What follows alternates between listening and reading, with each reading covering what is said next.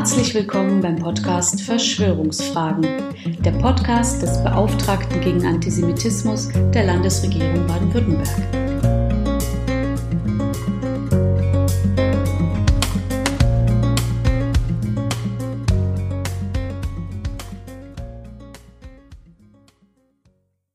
In meinem Amt als Beauftragter gegen Antisemitismus werde ich häufig um Bewertungen gebeten. Was ich denn zu diesem Text, diesem Bild, dieser Äußerung sagen wolle. Das Spektrum reicht von Aussagen von Politikerinnen über die kluge Reaktion der evangelischen Kirchengemeinde auf rassistische Skulpturen im Ulmer Münster bis hin zu den Texten religiöser und auch säkularer Autoritäten, die bis heute unser Denken prägen. Herr Blume, schauen Sie doch mal, was der Rudolf Steiner, der Begründer der Anthroposophie und Waldorfschulen, dort gesagt und geschrieben hat. Was sagen Sie zu der große Kampf von Ellen White, dass der frühere Adventistenprediger und Covid-19-Verschwörungsmythologe Samuel Eckert bewirbt? Wie bewerten Sie diese Hadith, diesen Vers des Koran im Islam? Wie diesen Brief des Mahatma Gandhi, diese Textstelle von Baha'u'llah oder von Giordano Bruno? Auch die Aufklärung und Religionskritik selbst steht vor genau dem gleichen Problem. Von Karl Marx lesen wir üble rassistische und antisemitische Ausfälle. Auch Ludwig Feuerbach, Voltaire, Arthur Schopenhauer, sogar Immanuel Kant haben zahlreiche Sätze niedergeschrieben, die heute zu Entsetzen führen. Das, was früher tief in Bibliotheken versteckt war, tritt heute schon durch einfache Internetsuchen ins Blickfeld. Als Jugendlicher besuchte ich das Eduard Spranger Gymnasium in Filderstadt. Die gleiche Schule heißt heute Elisabeth Selbert Gymnasium, weil ein Historiker Texte des Pädagogen Spranger ausfindig gemacht hat, die heute keiner Schule mehr als Leitidee taugen können. Tatsächlich gibt es keinen Bereich der menschlichen Text- und Bildproduktion, die vor diesem schrecklichen Altern geschützt wären. In Belgien und Frankreich gab es überaus heftige und hochemotionale Diskussionen, als bekannt wurde, wie rassistisch, sexistisch und antisemitisch die Urschlümpfe angelegt waren. Ihr Schöpfer Pierre Coulifort, liebevoll Peot genannt, hatte auf ein mythologisch verklärtes neopaganes Mittelalter gesetzt. Seine Schlümpfe waren ausschließlich männliche Naturgeister, verwandt mit Trollen und Kobolden, deren Eigenschaften von Natur aus festgelegt sind und die jede Modernisierung fanatisch bekämpfen. Ihre alphabetisiert verschwörerischen Gegner sind die hebräisch-jüdisch konnotierten Gargamel und Asrael, letzterer ein hebräisch-islamischer Todesengel. Sie interessieren sich eigentlich gar nicht für die Schlümpfe, sondern werden von reiner Gier getrieben. Gargamel will mit dem Ausschlachten der Schlümpfe den Stein der Weisen erschaffen um Macht und vor allem Gold zu erringen. Und auch die erste und lange Zeit einzige Schlumpffrau wurde von dem bösen Buchgelehrten geschaffen, um Streit und Unruhe in die einträchtige Männerhorde zu bringen. Gleich das erste eigene Schlumpfcomic hieß Die schwarzen Schlümpfe und handelte von gefährlichen Schwarzhäutigen, die andere Blaue durchbeißen in ebenfalls hirnlose, gierige, schwarze Zombie-Schlümpfe verwandelten. Wie man heute zu sagen pflegt, das geht halt gar nicht mehr. Aber was heißt, das geht gar nicht mehr? Sind die Schlümpfe aus den Kinderzimmern und Programmen zu entfernen? Sollten wir verdrängen, dass es sie jemals gab? Und wer hätte das zu entscheiden? Um es vorab und deutlich zu sagen, Niemand kann sich wünschen, in einem Staat zu leben, in dem Ministerien immer wieder neu die Traditionen der Vergangenheit bewerten und löschen.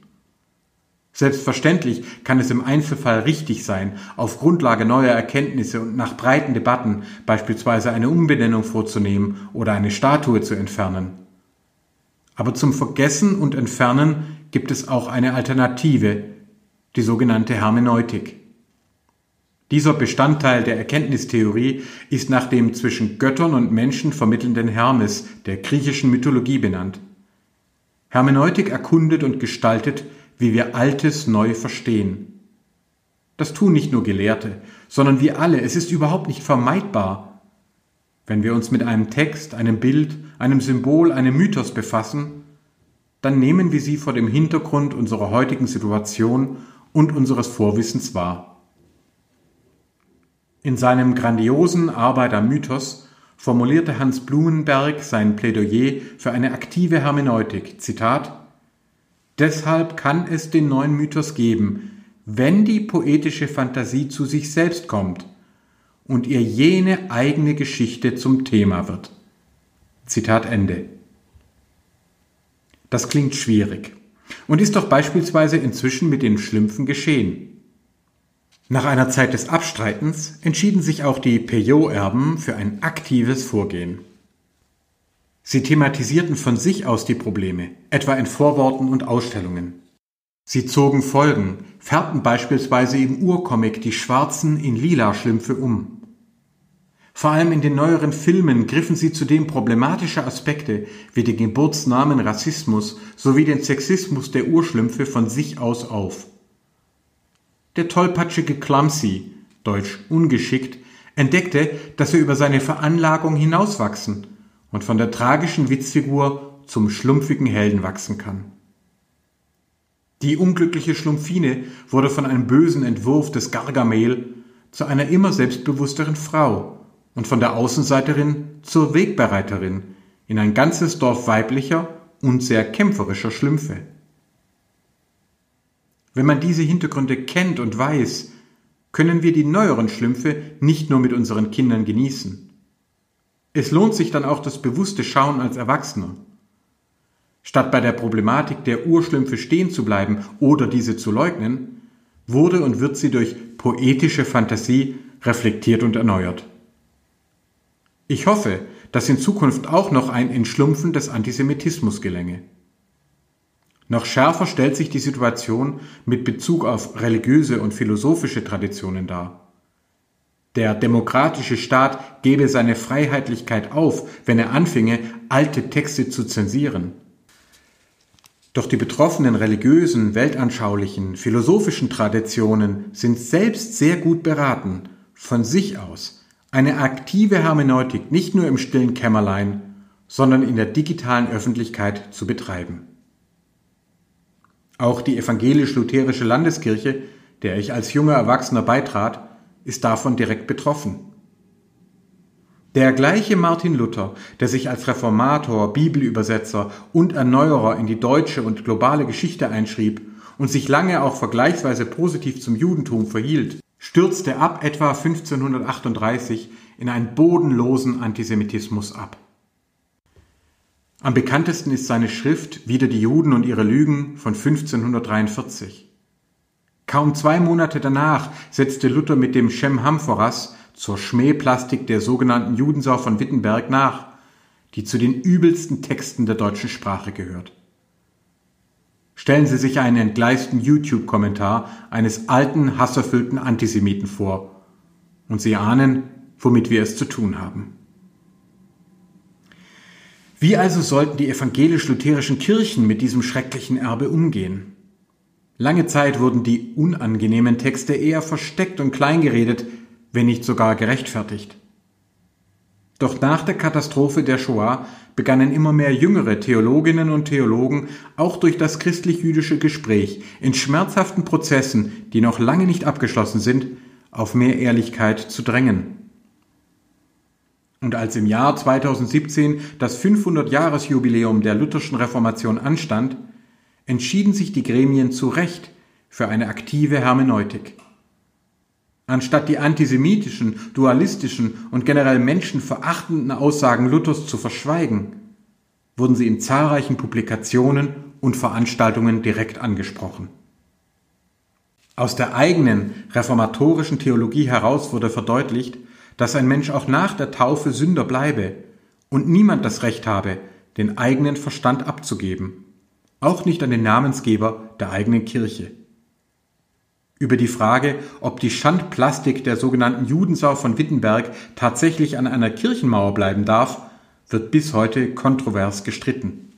Gerade auch als evangelisch-lutherischer Christ wünsche ich mir, dass die Kirchengemeinde hier nicht auf ein Eingreifen der Justiz oder Politik wartet, sondern von sich aus und in eigener Freiheit dieses Schandmal in ein Museum gibt, in dem es historisch hermeneutisch eingeordnet werden kann.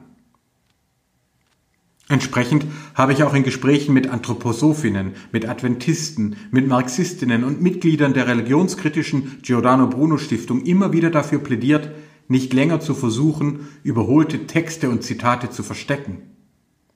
Dies war schon immer problematisch und ist im Zeitalter des Internets schlichtweg eine Dummheit. Tag für Tag breitet sich das digitale Archiv mitsamt neuer Suchfunktionen aus und macht nicht nur Äußerungen historischer Personen, sondern auch von uns selbst sichtbar. Wie werden spätere Generationen wohl unsere aktuellen Erzeugnisse bewerten? Zumal mit den bis dahin verfügbaren Suchalgorithmen. Wie hat Opa denn eigentlich 2015 diesen Facebook-Kommentar gemeint? Mit welchem Frauenbild und welchen Hashtags hat sich die Uroma damals eigentlich auf Instagram präsentiert? Was ist von diesem Mail, ja von diesem Chat in diesem Spiel zu halten? Und zeigt dieses Foodie etwa tatsächlich noch Fleisch aus Massentierhaltung? Obwohl doch damals schon alle von der Klimakrise wussten? Es ist also ziemlich egal, wie aufgeklärt und vogue wir heutigen uns verstehen. Kommende Generationen werden auf uns schauen, so wie wir auf vergangene Generationen. Schon vor zehn Jahren gab Martha Nussbaum mit Saul Levmore ein Sammelband über das aggressive Internet, die Offensive Internet, und die Verrohung der Sprache heraus, das sich heute geradezu prophetisch liest. Bewährt haben sich dagegen poetische Fantasie und Hermeneutik, die eigene Geschichte zum Thema zu machen, statt sich von ihr bestimmen zu lassen. Und auch das ist selbstverständlich keine neue Erkenntnis, sondern Jahrtausende alt. An keinem Text der Erde hat sich die heute sogenannte Hermeneutik so lange und so fruchtbar abgearbeitet wie an der Bibel. Vielleicht kennen Sie ja den berühmten Brief an die Radiomoderatorin Dr. Laura Schlesinger, die mit Berufung auf einen Bibelvers Homosexualität abgelehnt hatte. Im inzwischen in zahlreichen Sprachen und Varianten verbreiteten Brief an Dr. Laura wird mit einer Berufung auf eine entsprechend wörtliche Lesart der Heiligen Schrift sarkastisch gefragt, von welchen Nachbarländern man nach dem dritten Buch Mose Sklavinnen und Sklaven halten dürfe und ob man den am Samstag arbeitenden Nachbarn denn nun wirklich eigenhändig töten müsse, wie es im zweiten Buch Mose stehe. Und immer mal wieder findet es jemand witzig, Jüdinnen und Christen zu fragen, ob sie denn noch Ehebrecherinnen steinigen, wie es im fünften Buch Mose, Vers 22, 22 bis 24 geboten wird. Denn das sei doch wohl nach ihrem Glauben Gottes Wort und Gebot.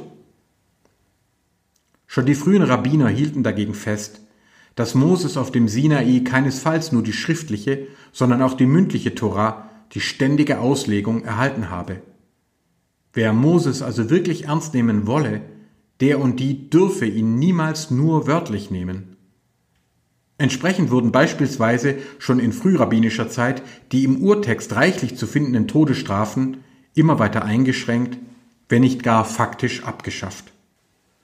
Lord Rabbi Jonathan Sachs den ich für den bedeutendsten Religionsgelehrten unserer Tage halte und der uns in diesen Tagen in die kommende Welt vorangegangen ist, hat diese Tradition in einem seiner stärksten Vorträge erläutert. The World We Make with Words. Er hat sie gelebt, die ständige Arbeit am Mythos, die lebendige Hermeneutik alter Texte von Moses bis Nietzsche, von den biblischen Schöpfungsberichten bis zur modernsten Evolutionsforschung. Baruch Dayan Ha'emet, gesegnet sei der wahrhaftige Richter. Schon in einer der weisesten Geschichten des Talmud, der frühen rabbinischen Bibelauslegung, wird geschildert, wie Moses über Jahrtausende hinweg zu Rabbi Akiba ben Josef in das zweite Jahrhundert unserer Zeitrechnung gereist sei. Zitat als Mose zum Himmel fuhr, fand er den Allmächtigen damit beschäftigt, jeden einzelnen Buchstaben der Torah mit Blümchen und Zeichnungen zu zieren. Mose fragte Gott, was er da tue, und Gott antwortete, dass in einer der künftigen Generationen ein Mann sein werde, der aus jedem einzelnen Zug der Feder Haufen von Regeln herleiten werde, Akiba ben Josef. Da wünschte sich Mose den Mann zu sehen, was ihm auch versprochen wurde. Die Tage des Akiba kamen, und Mose besuchte dessen Schule, setzte sich in die hinteren Reihen und hörte zu. Er verstand aber die gelehrten Argumentationen nicht und wurde mehr und mehr bestürzt.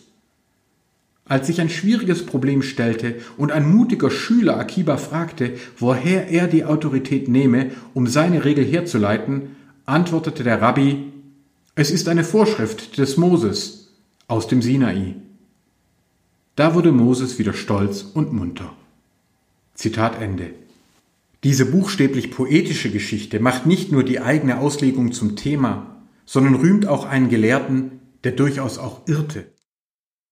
Rabbi Akiba erkannte im aufständischen Ben Kosiba fälschlicherweise den Messias, verlieh ihm den Ehrennamen Bar Kochba und wurde von den Römern hingerichtet.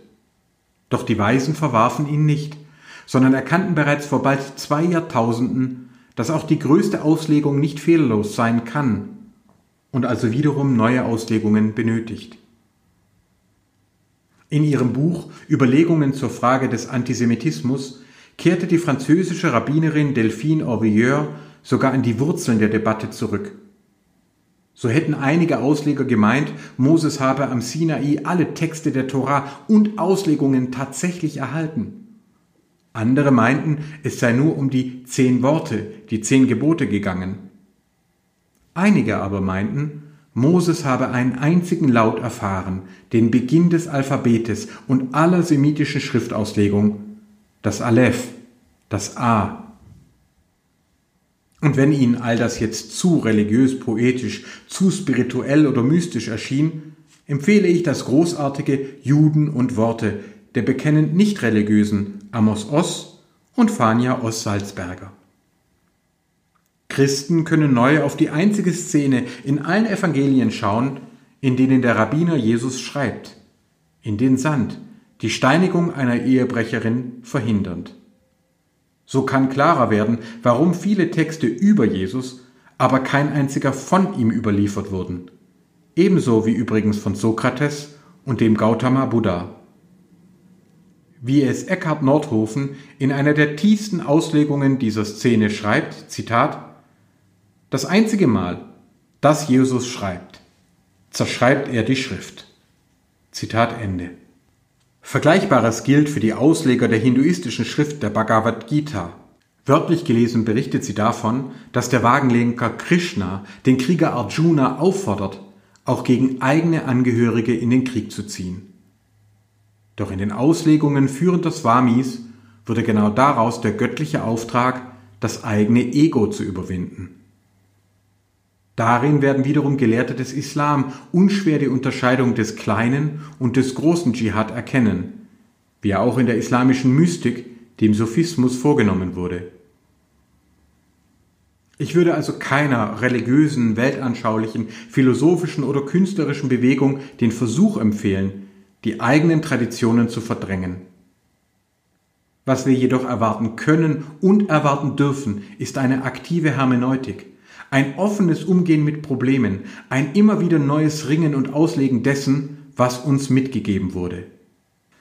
Wer eine Schrift für bedeutend oder gar heilig hält, nimmt sie nicht passiv hin, sondern ringt unter dem Einsatz aller Erfahrungen und Wissenschaften mit ihr.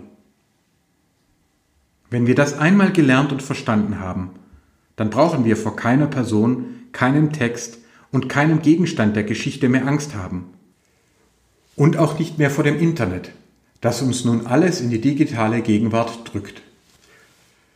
Denn in der gemeinsamen, auch kritischen Auseinandersetzung mit dem uns Gegebenen liegt eine große, eine hermeneutische, eine poetische Freiheit für jede und jeden von uns.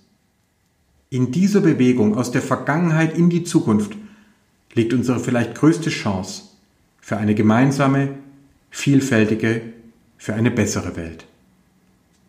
Vielen Dank für Ihre Aufmerksamkeit. Bitte bleiben Sie gesund.